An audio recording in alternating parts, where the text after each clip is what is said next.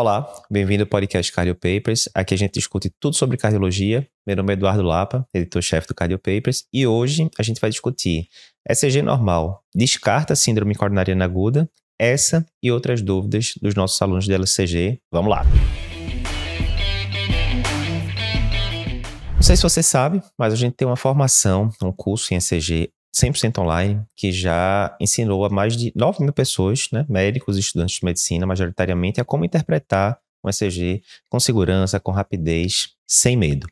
E esses alunos eles podem mandar perguntas diretamente para mim, que sou o professor do, do curso ECG, e eu tiro essas dúvidas dos alunos pessoalmente, né, mandando a resposta via e-mail. O que é que eu fiz hoje? Separei algumas dessas dúvidas, né, algumas são bem frequentes, e trouxe aqui para a gente discutir, para você poder ver também as respostas.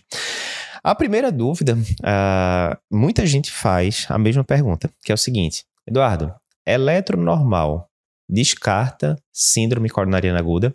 Cheguei lá com um paciente no pronto-socorro. A dor, fiquei em dúvida. O eletro vem totalmente normal. Não só o primeiro, mas eu faço depois um segundo, um terceiro eletro e todos vêm completamente normais. Está descartado síndrome coronariana aguda, está descartado infarto agudo do miocárdio. Posso mandar o paciente para casa tranquilo, calma aí, não é tão simples. De forma bem categórica, a resposta é não, não descarta, mas vamos explicar por quê. Então, primeiro, síndrome coronariana aguda, para você dar o diagnóstico, você precisa de um tripé, né? Então, você tem três pernas que são história clínica barra exame físico, Segundo, eletrocardiograma. Terceiro, marcadores de necrose miocárdica de escolha a troponina, né? Boa e velha troponina, CKMB hoje em dia nem entra mais, né? Na definição universal de infarto. Então, você tem essas três coisas. Certo, Eduardo, mas para fechar um diagnóstico uh, de síndrome coronariana aguda, eu tenho que ter as três coisas alteradas? Não precisa. Não precisa. Primeiro, você pode ter uma síndrome coronariana aguda e ter troponina normal? Pode. Nesse caso, vai ser uma angina instável, já que infarto agudo do miocárdio, quer seja com supra, quer seja sem supra, ele vai ter que evoluir com troponina alterada, né? Você não vai esperar o resultado da troponina para tratar um infarto com supra, mas inexoravelmente, quando você dosar a troponina, ela vai vir alterada. Então, troponina pode vir normal na síndrome coronariana aguda, sem dúvida.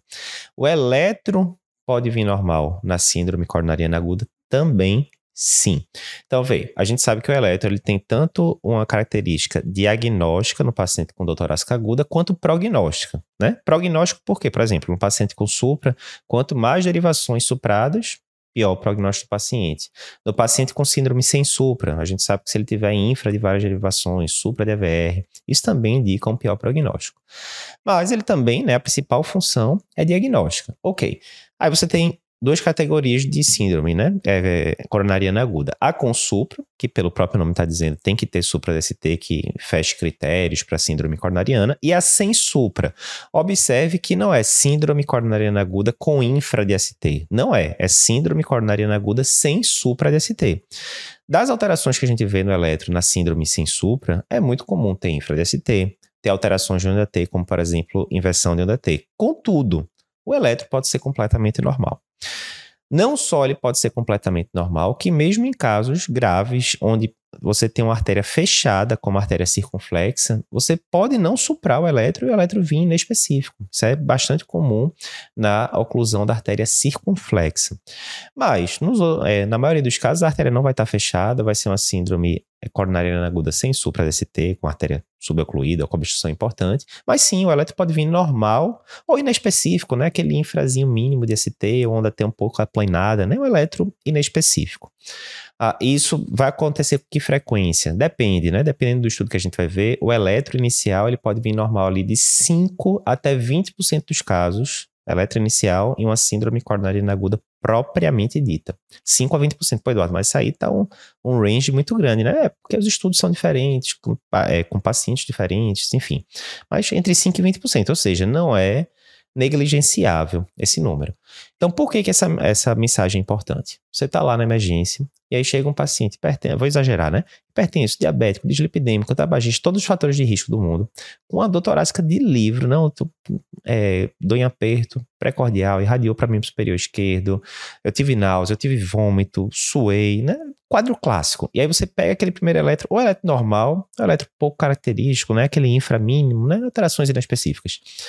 Você vai dizer para esse paciente, não, se, aí digamos, ainda vou exagerar mais, veio a primeira troponina negativa. Aí você vai dizer, não, senhor José, esqueça aí tudo que o senhor está sentindo, porque os exames complementares, o eletro veio normal, a troponina veio normal, vou mandar o senhor para casa. Tá errado, por vários motivos. Primeiro, o eletro pode vir normal, no primeiro, no segundo, no terceiro eletro pode vir normal. Segundo, pode ser uma síndrome coronariana aguda e a troponina vir negativa, seria uma angina instável.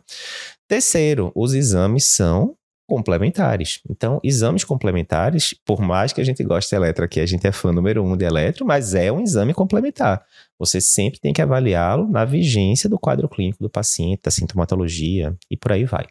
Então, resumindo, a dica geral é: você se comoveu com a dor torácica aguda do paciente, você acha que tem uma chance, né, pelo menos razoável, de ser uma síndrome coronariana aguda, é muito mais garantido você tratá-lo como tal, certo? Independentemente de eletro e de troponina. Lógico, vem um eletro muito característico, com o infra-DST pronunciado, etc. Agora, não só você sabe que é uma síndrome coronariana aguda, mas dependendo da das alterações, né, se for um infrapronunciado, várias derivações, você já vai classificar esse paciente como do risco maior, ele vai para CAT mais precoce. Mais uma vez, tem a função diagnóstica e prognóstica do eletro, mas não, não comete esse erro de pensar que eletro normal descarta síndrome coronariana aguda. Segunda dúvida, a, a nossa aluna Aline, do curso TCG, ela manda aqui na aula de pós-teste de sobrecargas atriais.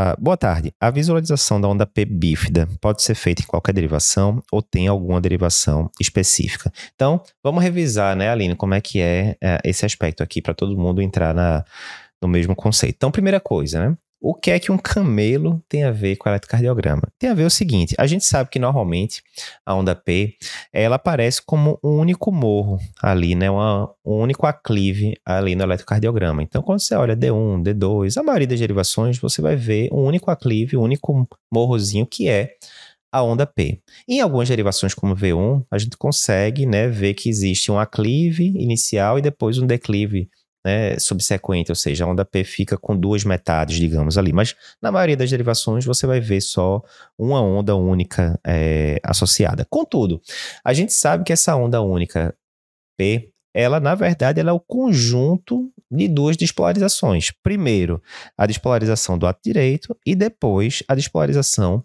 do ato esquerdo. Por que, que o ato direito é o primeiro a ser despolarizado? Simples, porque o nosso sinusal está ali no teto do ato direito. Então, por contiguidade, ele primeiro chega no, no ato direito, o estímulo elétrico, para depois chegar até o ato esquerdo. Ok. No paciente normal, a gente não consegue separar a despolarização do ato direito da do ato esquerdo na maioria das derivações. E mais uma vez vai aparecer como uma onda única. Contudo, em alguns casos de sobrecarga de átrio, principalmente sobrecarga de átrio esquerdo, você pode ter a separação dessa onda P, e aí, em vez de você ver um único aclive no eletrocardiograma, você vai ver duas subidas. Lembrando as corcovas do camelo, né? Lembrando a aula básica de biologia, para você que não lembra, a diferença de dromedário e camelo é exatamente essa, né? O dromedário ele tem apenas uma corcova, enquanto que o camelo tem duas corcovas. Então, esse aspecto de onda B bífida, né? É, no eletrocardiograma, a gente chama a onda P em corcova de camelo. Para quem está vendo aqui o é, vendo o videocast no YouTube, né? A gente vai mostrar aqui a imagem. Quem está escutando o áudio no podcast, tranquilo, dá para entender de todo jeito que a gente vai demonstrar aqui. Que é o que? Eu estou mostrando aqui na derivação D1, uma onda P, e que ela tem exatamente isso. Ela tem aqui duas corcovas, lembrando a dois morrozinhos, lembrando a corcova de um camelo, e isso é um sinal que tem uma acurácia bastante razoável para dizer que o paciente tem sobrecarga de átrio esquerdo, principalmente se entre o pico de uma corcova e o pico de outra corcova você tiver pelo menos um quadradinho de distância, né? Então daqui para cá, mais ou menos, a gente tem mais ou menos isso, um quadradinho ali de distância, 40 milissegundos. Então, a gente tem que se ligar nessa dica. Uma onda P bífida no eletro, a gente tem que pensar em sobrecarga de átrio esquerdo. Eduardo, tem alguma derivação em que eu deva ver, que era essa pergunta, né, de, de Aline, nossa aluna, em que eu vou ver melhor essa onda P bífida? Veja, a onda P, normalmente, ela está apontando, o eixo dela aponta para baixo e para a esquerda, muitas vezes apontando ali em direção a D2. Então, D2, de forma geral, é uma boa derivação para a gente avaliar a onda P, para avaliar segmento PR e outras coisas. Contudo, na hora que você vai tendo, então você pode ver em D2 tranquilamente. Na hora que você vai tendo sobrecarga de átrio esquerdo, né, muitas vezes isso vai estar associado também com sobrecarga de ventrículo esquerdo, pode ter alteração de eixo tanto de VE quanto de átrio esquerdo e assim por diante.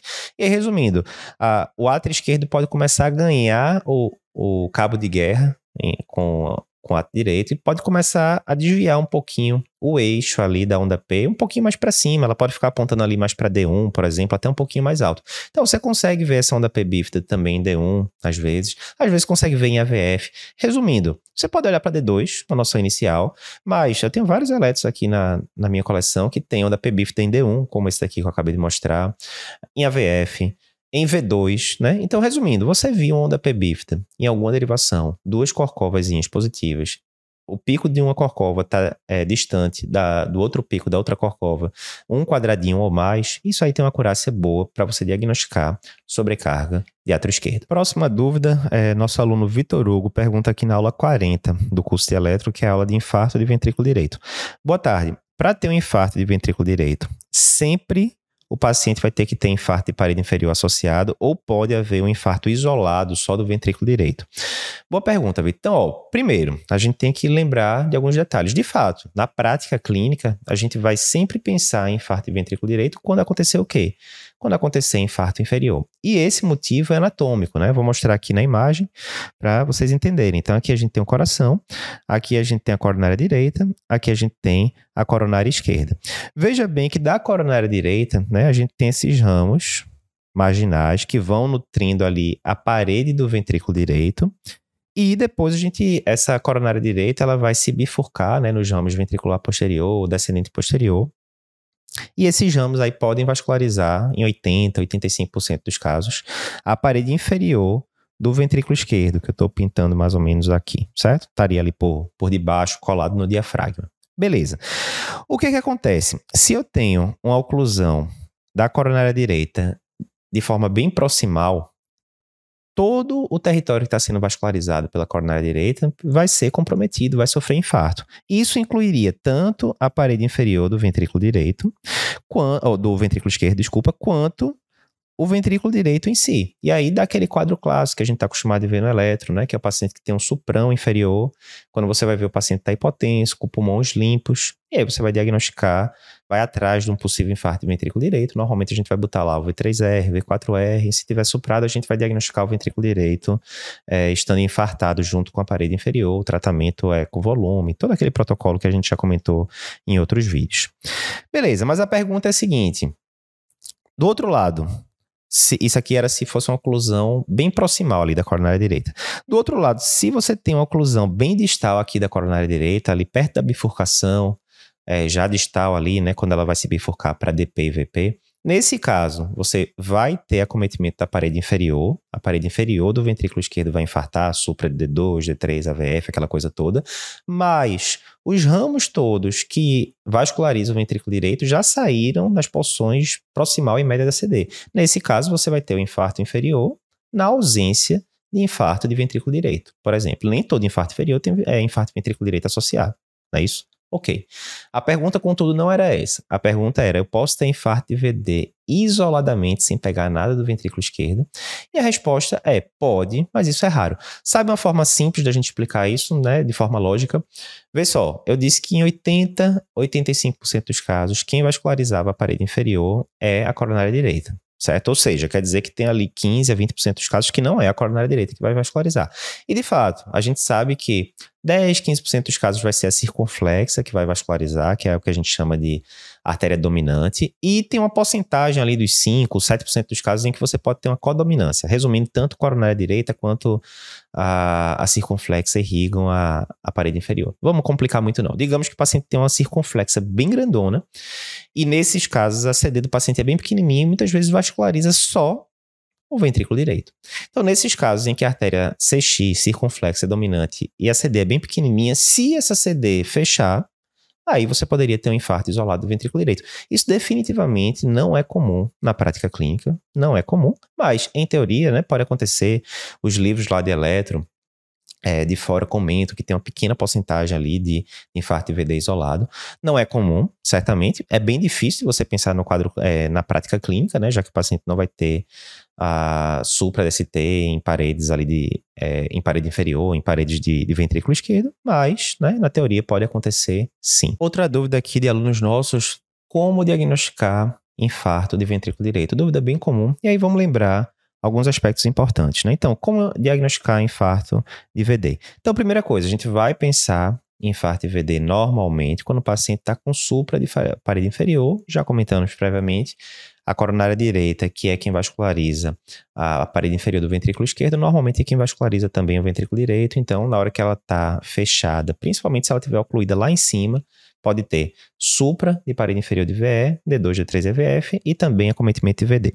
Aí como é que a gente vai pensar nisso, né? Então, ó, normalmente as derivações precordiais que a gente coloca no paciente são de V1 a V6, né? Todo mundo já viu lá como é que é o esqueminha de você colocar de V1, V2, V3 até V6 no paciente.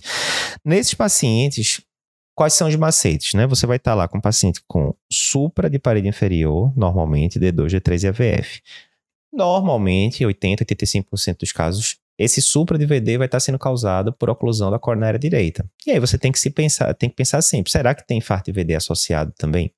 Então, uma primeira dica que você pode ter é o seguinte, é olhar para V1. Por quê?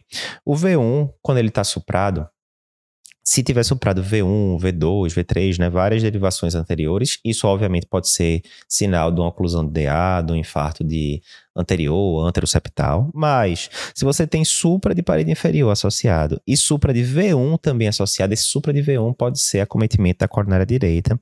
Essa é uma primeira dica. Ó. Aqui está um exemplo. Ó. A gente tem supra de D2, de D3, de AVF, e quando a gente olha para o V1, o V1 está suprado. Então, olhou supra de parede inferior, já checa o V1. Ela é normal, duas derivações. Já checa o V1. O V1 está suprado também. Opa, pode ser aí que tenha acometimento de VD associado. Aí digamos, não, olhei para o V1, não está suprado. Ou seja, estou em dúvida ainda. Será que tem acometimento de VD? Sim ou não? Aí nessa hora é hora da gente apelar para as derivações é, adicionais, V3R e V4R. Eduardo, engraçado, o aparelho de que eu tenho lá no hospital, ele não tem cabo específico para V3R e V4R. Pois é, nenhum aparelho tem, né? O que você vai ter que fazer é o seguinte: você normalmente pega os eletrodos, né, que você colocaria ali em V3 e V4, né? O cabo tal, que você ia é, colocar em V3 e V4 do lado esquerdo normal. E na mesma posição que você colocaria, né? Porque o, o V4 normalmente a gente vai colocar o quê? Vai pegar aqui a clavícula esquerda, vai pegar uma linha que divide a clavícula esquerda no meio e vai descendo aqui até o quinto espaço intercostal e coloca o V4, ok? E o V3 coloca onde? O V3 vai ficar entre o V4 e o V2, né? O V2 fica ali para external, no quarto espaço intercostal. Ok, então você sabe onde é que coloca V3, você sabe onde é que coloca V4, do lado esquerdo, normal do paciente. Para você fazer o V3R e V4R, é a mesma coisa, sendo que você vai colocar do lado direito do paciente. Só isso, né? Bem simples.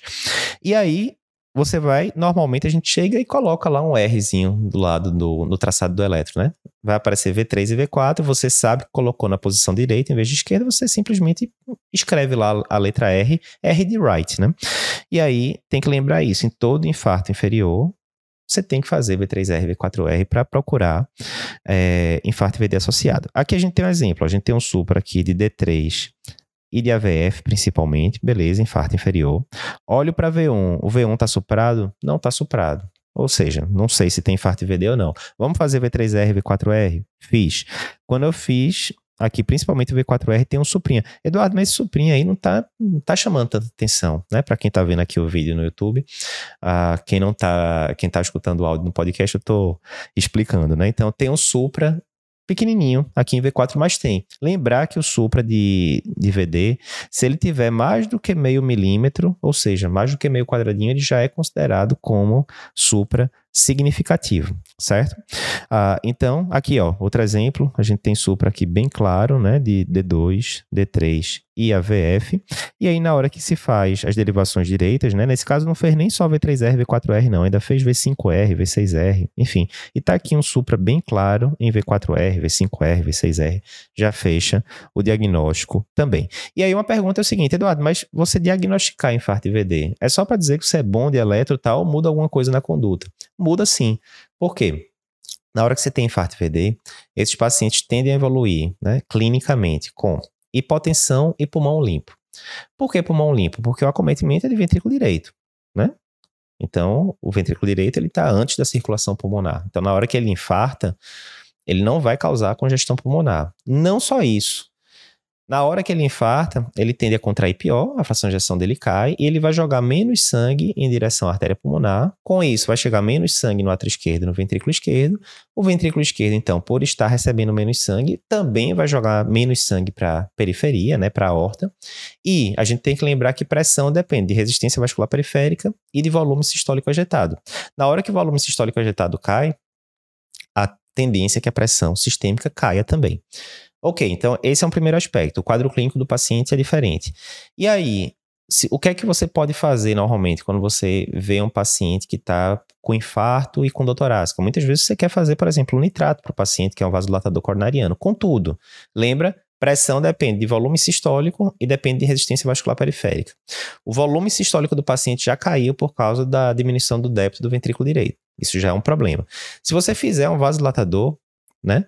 Como por exemplo o nitrato, o nitrato ele é predominantemente venodilatador. Então ele vai fazer com que a veia fique mais dilatada e com isso diminua o retorno venoso para o coração direito. Isso é uma bronca, porque vê, o ventrículo direito já não está batendo direito por causa do infarto. Agora ele está recebendo menos sangue do que estava recebendo antes. E o ventrículo direito é uma câmara que depende muito de, de, é, de pré-carga, de volume.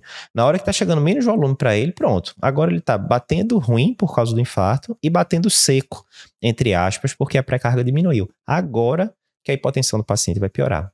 Então, cuidado, porque isso muda a conduta. Você não deve fazer nitrato para esses pacientes com infarto de ventrículo direito. Você deve evitar a morfina também, porque a morfina também tem uma certa ação venodilatadora. Então, muda a conduta. Fica ligado para não errar. Próxima dúvida, é, nosso aluno Lucas pergunta aqui na aula 40 da, do nosso curso TCG, é uma aula sobre alterações de onda T. Boa noite. Qual seria a causa da onda T gigante no evento intracraniano? Boa pergunta, Lucas. Então, ó, vamos aqui lembrar de alguns conceitos que a gente fala na, na formação de ECG, né? Eventos intracranianos, principalmente os hemorrágicos, muitas vezes eles evoluem com alterações típicas do eletrocardiograma. E aí a pergunta é: qual a alteração clássica do ECG visto em eventos cerebrais agudos, principalmente hemorrágicos, ou que evoluem com hipertensão intracraniana? E são ondas, as ondas T negativas gigantes. Então, Onda T negativa, ok, beleza. Estou olhando ali para derivações em que a onda T não deveria estar negativa. Lembrando que onda T negativa pode acontecer em V1, pode acontecer em AVR, pode acontecer em D3 e em alguns livros fala AVL também. Essas quatro derivações você pode ver ondas T negativas fisiologicamente.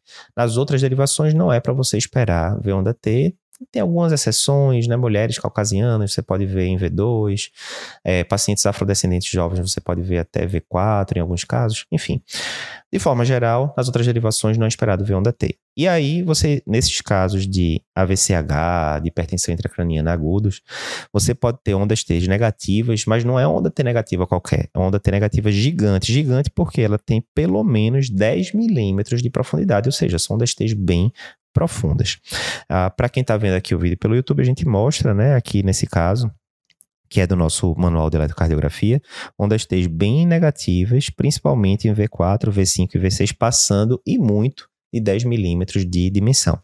Então, essas são alterações clássicas que podem acontecer, como a gente já disse, no AVCH. Além da onda T invertida, né, gigante, normalmente essas ondas T são simétricas, né, ou seja, a parte descendente e a ascendente tem uma inclinação parecida, e muitas vezes você tem aumento do intervalo QT, como a gente consegue ver claramente nesse eletro aqui que eu estou mostrando.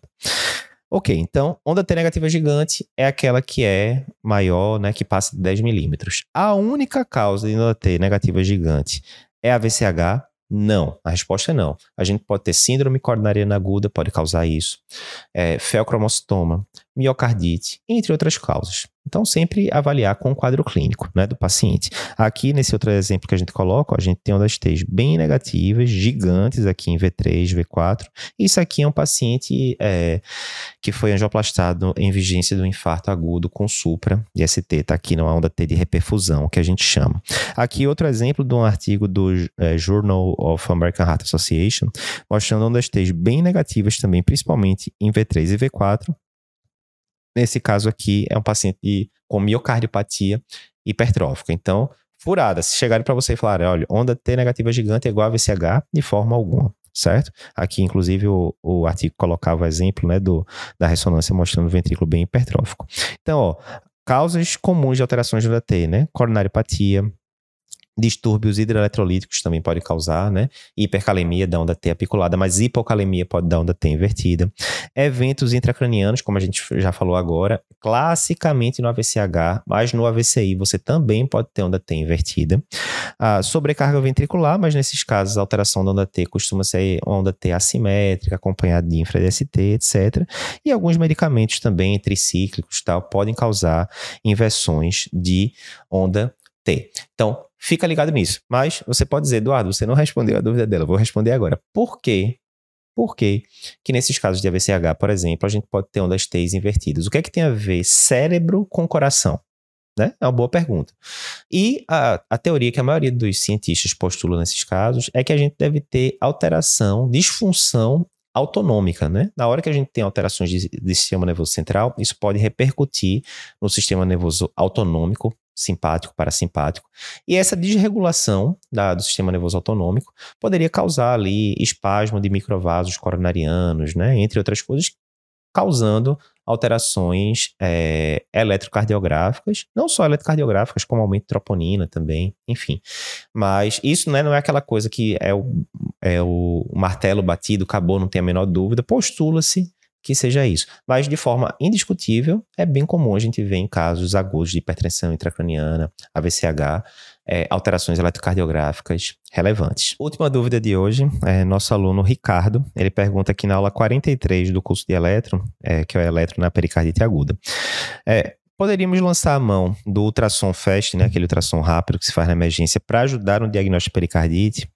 O ultrassom conseguiria é, detectar alguma alteração, como o pericárdio inflamado, derrame pericárdico? É necessário, é opcional? Como é que fica o meio de campo? Boa pergunta. Então, vê só, Ricardo. Primeiro, a gente tem que lembrar como é que eu faço diagnóstico de pericardite aguda certo? E aí, os critérios diagnósticos são: você tem que preencher pelo menos dois dos quatro que eu vou falar agora na sequência, que são qual? Quais? Dor torácica sugestiva. Lembrando que a dor torácica da pericardite é diferente da dor da síndrome coronariana aguda, né? É uma dor que muitas vezes ela pode ser bem aguda, realmente, questão de minutos ou horas, mas outras vezes também o paciente já está evoluindo há dias com aquela dor. É uma dor que é ventilatório dependente, ou seja, na hora que o paciente inspira, profundamente, a dor piora, no infarto isso não costuma acontecer. Muitas vezes irradia para trapézio, né? Esse músculo que fica aqui na, no dorso, enfim. Uh, Segundo critério, presença de atrito pericárdico ao exame físico. Terceiro critério, alterações sugestivas de eletrocardiograma, que a gente vai falar daqui a pouco, né? As principais. E quarto critério, presença de peri é, derrame pericárdico novo ou aumento do derrame pericárdico pré-existente. O paciente tinha um derrame discreto e agora está com importante e tal. Então você tem que ter dois desses quatro critérios. E por aí fica fácil de entender que o eco não é obrigatório para fazer o diagnóstico de pericardite aguda. Exemplo, chegou um paciente jovem, 20 e poucos anos, que teve um quadro viral uma ou duas semanas atrás, está com a dor torácica, aguda, ventilatório dependente. Você chega no exame físico, tem atrito pericárdico, faz o eletro e vem com as alterações típicas que a gente vai mostrar daqui a pouquinho. Pronto, tá dado o diagnóstico de pericardite aguda. Quer dizer, Eduardo, que eu não vou pedir eco para esse paciente? Não, normalmente a gente pede sim, é mesmo um diagnóstico firmado de pericardite para ver se tem complicações, né? Derrame pericárdico, barra tamponamento cardíaco seria a primeira coisa que a gente pensaria, certo? Beleza, então veja bem, o, na pericardite aguda, o, aqui foi falado do ultrassom FAST, né, que é aquele ultrassom mais rápido, mas o ecocardiograma, o ultrassom, ele teria duas funções. A primeira é uma função diagnóstica. Digamos que eu estou em dúvida, o eletrocardiograma ficou meio em cima do muro, etc. Se eu faço um eco e mostra pericárdio espessado, normalmente a gente considera acima de 6 milímetros no eco como espessamento. Ou derrame pericárdico, né, novo, presumivelmente novo, beleza, estava em dúvida e agora o eco mostra isso, é um critério dos quatro diagnósticos, reforça o diagnóstico. E ele tem esse aspecto prognóstico, né, de detectar complicações. Não, eu já tenho certeza que é uma pericardite aguda, porque fechou critérios, mas será que esse paciente está complicando com derrame, né, ou alguma coisa do tipo? Então, o, o eco pode ajudar bastante nisso. Então, é isso. Diagnóstico se tiver dois dos quatro critérios. Lembrando agora, falando um pouco de eletro na pericardite aguda. Então, a gente tem classicamente quatro estágios. O primeiro estágio, que é o estágio 1, é aquele onde a gente tem o supra DST feliz, né? Ou seja, com concavidade para cima. E esse supra costuma ser difuso, ele não fica restrito ao território de uma única coronária. Uh, e ele vem muitas vezes acompanhado com infra-DST e ondas T positivas. Esse é o estágio 1, que é o estágio mais típico. No estágio 2, o segmento ST volta ao normal. A onda T pode ficar um pouco achatada, o eletro pouco expressivo.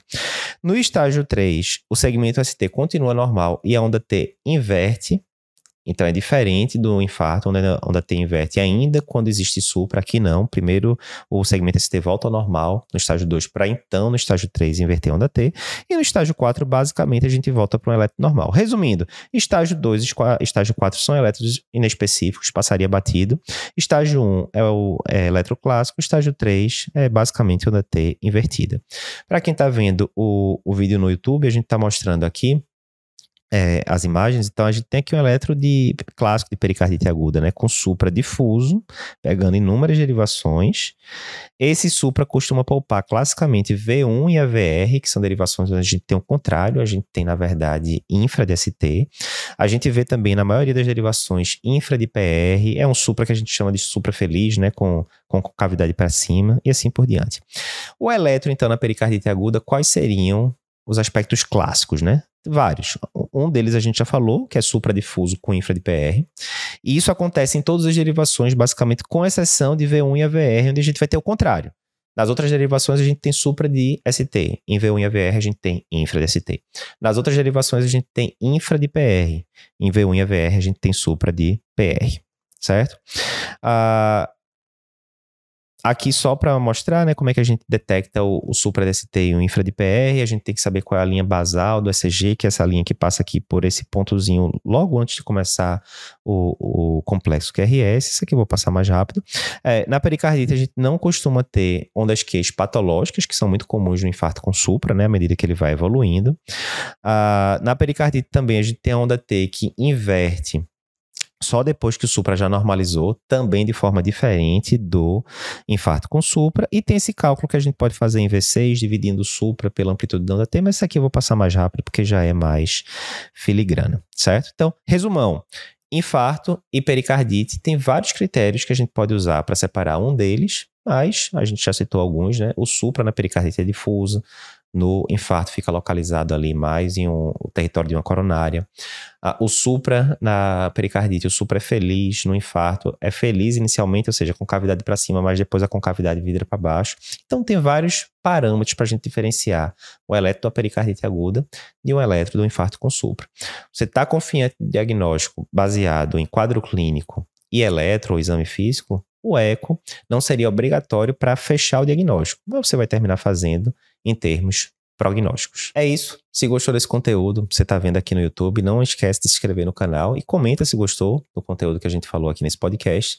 Se você está escutando pelo podcast, eu sei que em alguns pontos pode ter não ficado tão claro, porque a gente estava mostrando imagens aqui, mas tenho certeza que o, o, core, né, a parte central do, do episódio, deu para entender, mesmo você só escutando. Não esquece de dar cinco estrelas aí para gente no podcast e compartilhar esse episódio com seus amigos.